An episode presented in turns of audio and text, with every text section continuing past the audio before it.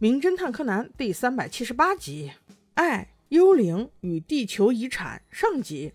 从这个名字可以听出，这一集应该跟幽灵搭上边了。咱们一起来看一看到底是怎么回事。原来是小五郎又带着一群娃们出来玩。这次来逛的这个村子，特点就是老，有点像咱中国的古镇类似物。是之前小五郎的一个客户请他来玩的。村子里用水用电还都是古老的方式，基本上看不到汽车，更别说高楼大厦了。他们一行人很快就找到了投宿的地方。可巧了，在这儿住的人有一大堆。都在这排队呢，侦探团们也不觉得无聊，聊着聊着就说到了半年前这儿的一个传闻，说是有个小女孩变成幽灵了，迟迟不愿意离开，还在这个村庄徘徊呢，吓得小兰姐姐一个机灵啊！看来今天的案件就跟这个小女孩幽灵有关系。正聊着天呢，旁边又有一个不上道的，头饰剪的跟刚从监狱出来一样，骂骂咧咧，嫌弃这个房子太老，怕是连洗澡的地方都没有吧？大家都劝他，你不要太嚣张了啊，当心有人治你。他却是一脸不屑，让老板赶紧给他登记。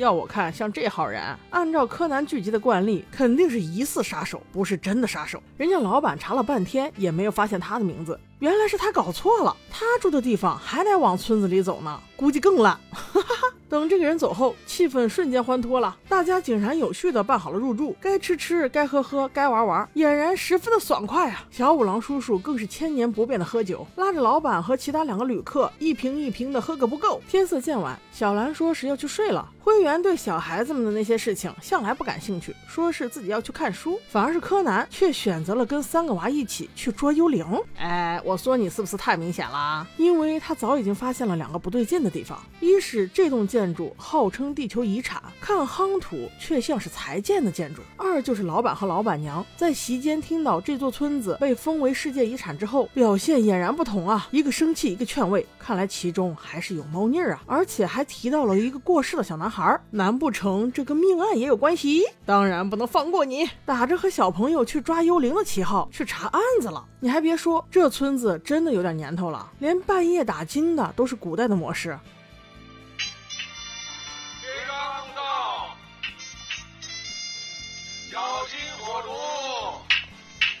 要是不说，我还以为我看的是《新白娘子传奇》呢。随后，孩子们跟着这一群人，没想到在下一个爱的转角，真的看到了一个幽灵。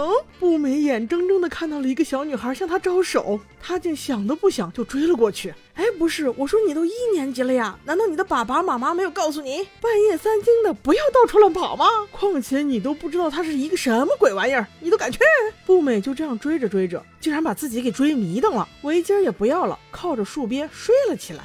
等到柯南、光彦、元太他们三个小伙子发现心爱的小步美不见了的时候，步美都已经靠着一个大树根睡着了。这人生地不熟的，往哪找啊？于是仨男生还好记得回家的路，回到旅馆叫了大人一起来找。老板娘特别好心，虽然老板喝趴了，但是他还是召集了很多村民，带上小兰和原子，还有侦探团们一起出来找步美。刚开始的那个找错旅馆的伪凶手似乎也出动了。那是他干嘛的，我还没搞清楚，这个我们随后再说。那这种全员出动，肯定很快就找到步美了呀。等步美好不容易睡醒之后，他竟说他看到了一个十岁左右的小姐姐幽灵，一直指引着他不断向前走。这句话把旅店老板直接给震惊了，大喊道：“不可能！”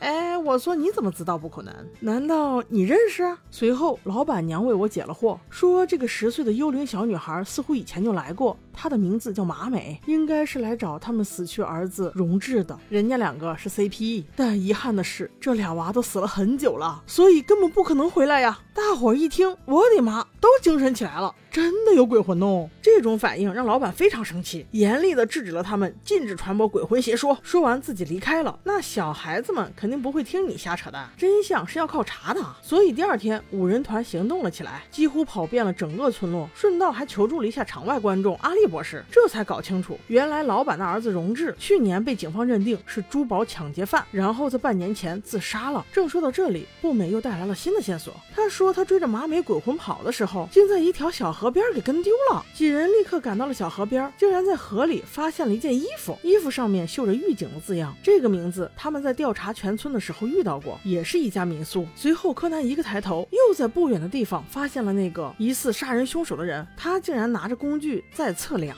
目前也没有什么证据。五人团在外面跑了一天，也是累累的，都回去休息了。但是在半夜，竟然异象丛生，这家民宿的阁楼里竟然发出咯吱咯吱的声音，也不知道这群大人都在干嘛。竟然是五个小孩跑去三楼的阁楼查看，直接惊动了窝在那里的小黑。那人身体瘦削，而且很矫健，沿着三楼气窗口旁边的绳子就这么滑了下去，当场竟遇到了巡逻的酒店老板。